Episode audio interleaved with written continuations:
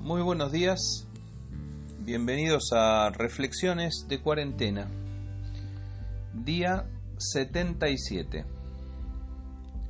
jueves 4 de junio de 2020. Hoy compartimos ese terco corazón.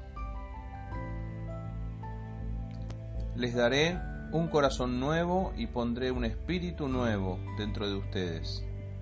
Les quitaré ese terco corazón de piedra y les daré un corazón tierno y receptivo. Libro del profeta Ezequiel, capítulo 36, versículo 26, en la nueva traducción viviente. ¿Puede cambiar el corazón de las personas? ¿Puede modificarse de algún modo la manera en que las personas sienten y actúan? ¿Puede alguien esperar transformaciones positivas en las actitudes del ciudadano promedio de nuestras ciudades? La reiteración y persistencia de las malas acciones, la violencia, el odio, la falta de compasión manifestada una y otra vez en nuestras sociedades dificultan nuestro optimismo. Pasan los años y nada cambia. A cinco años del primer Ni Una Menos, el grito masivo contra la violencia machista en Argentina, tenemos que contar la escalofriante cifra de 1.450 femicidios. 1.450 mujeres muertas a manos de sus maridos, novios o parejas en cinco años. Pasan los años y todo tiende a empeorar.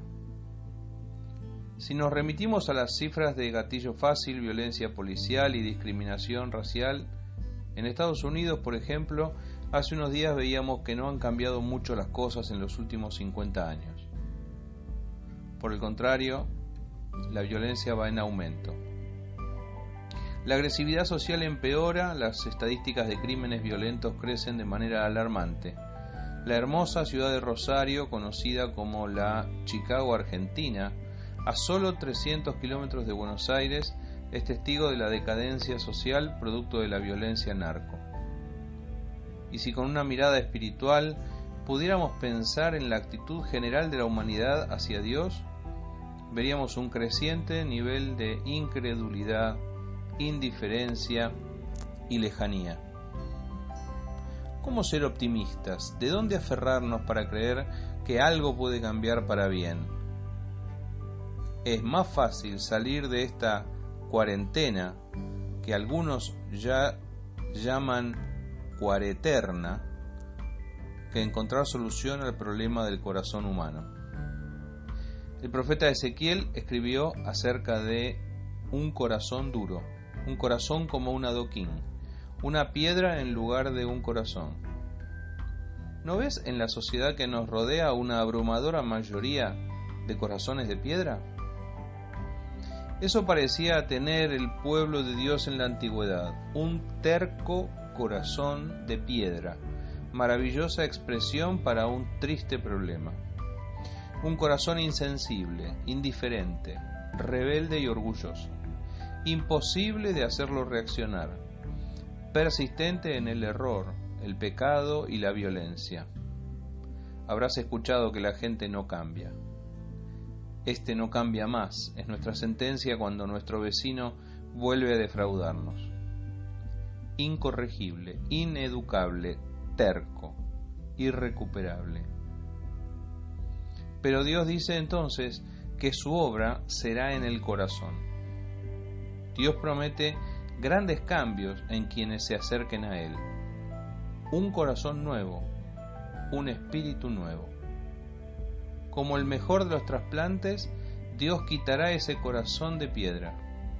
Él nos dará un corazón tierno y receptivo. Ternura para salir y sentir de otro modo. Y receptividad para abrir el corazón y recibir de Él todo lo bueno que tiene para nosotros. Dios trabaja en el corazón.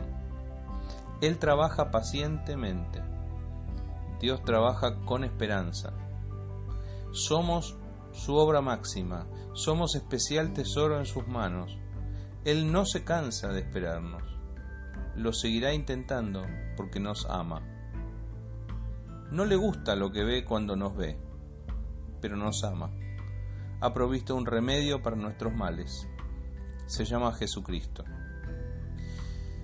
Mi oración en este día es que Dios pueda trabajar como solo Él sabe, como Él lo prometió en el lugar donde se juegan las grandes batallas de nuestra vida, en el corazón. Dios está dispuesto a hacerlo.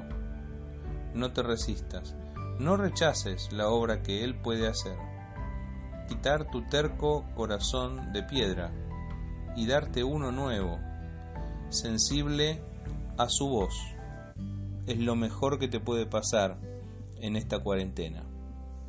Que Dios te bendiga.